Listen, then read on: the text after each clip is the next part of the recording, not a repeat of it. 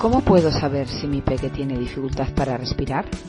Estamos a tope con gripe, virus respiratorio sincitial, del que ya hablamos hace algunas semanas con el pediatra Nacho.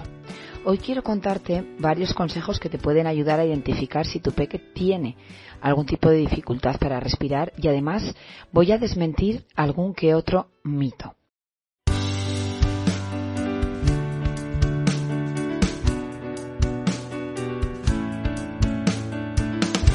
Hola a todos, bienvenidos a un nuevo podcast de Nadie como Mamá. Un podcast dedicado a todas las mamás y futuras mamás, donde podrás encontrar información que comienza en el deseo de ser madre, el embarazo, parto, posparto y crianza de nuestros peques. Un podcast que puedes escuchar en iBox, Spreaker, Spotify, Apple Podcast y Google Podcast. Si te parece, vamos a comenzar. Para saber si nuestro hijo tiene dificultad respiratoria, lo primero que debes hacer es desnudarle y observar cómo respira. Aquí van varios trucos que pueden servirte para identificar los signos de dificultad respiratoria.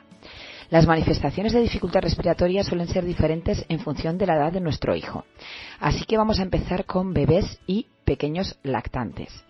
En este caso, eh, lo que suele ser habitual es el aleteo nasal. ¿Qué significa eso? Cuando mueven los laterales de los orificios nasales de forma considerable. Es un signo de dificultad respiratoria en recién nacidos y lactantes pequeños, pero no es habitual en niños más mayores.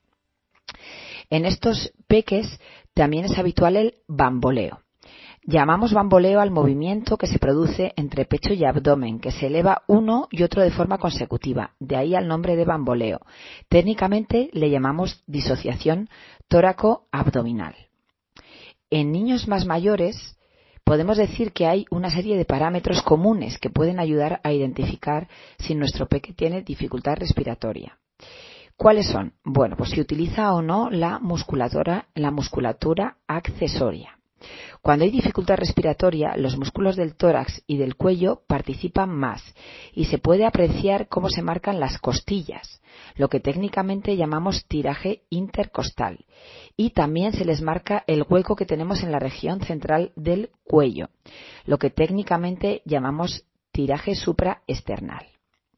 Por supuesto, también eh, suele estar aumentada la frecuencia respiratoria, o sea, las veces que respiran por minuto. Técnicamente le llamamos taquipnea.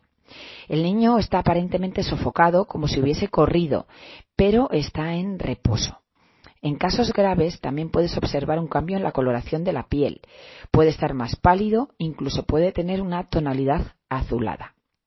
Además de esto, hoy quiero desmontar varios mitos que le he tenido que explicar a mi madre este fin de semana. El primero, ¿por qué a priori no se da nada para la tos?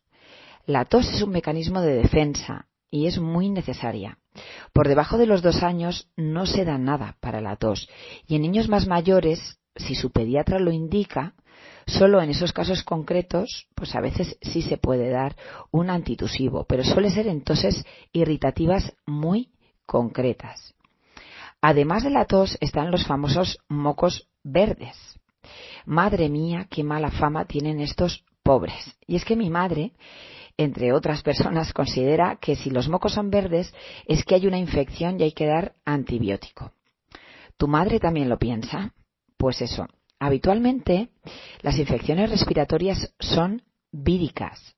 A mi madre todavía le cuesta entender que los antibióticos se dan solo para infecciones bacterianas, con lo que los mocos verdes no implica que tengamos que dar un antibiótico. Así que tranquilidad. Como ya dije la semana pasada, que si no has escuchado el podcast debes ir corriendo a escucharlo, te conté los casos en los que sí es necesario que vean a tu peque en urgencias hospitalarias por un lado o también te expliqué los casos en los que le pueden ver en su centro de salud de forma más tranquila.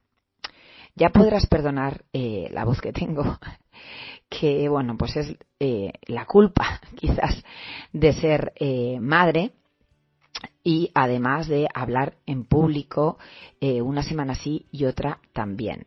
Si me sigues en redes sociales sabrás que llevo varios días completamente afónica y he esperado a tener un poquito de voz para poder grabar este podcast. que espero que te ayude a entender mejor eh, cómo puedes identificar los signos de dificultad respiratoria que si por supuesto tu bebé o tu hijo los tiene, debes ir a unas urgencias hospitalarias porque posiblemente necesite ayuda. Recordarte que tienes más de 100 podcasts para ayudarte en la bonita pero a veces dura tarea de la maternidad. Nos escuchamos el viernes que viene y por supuesto ya sabes que me puedes encontrar en nadicomomamá.com en Facebook, Instagram, ahora también en TikTok.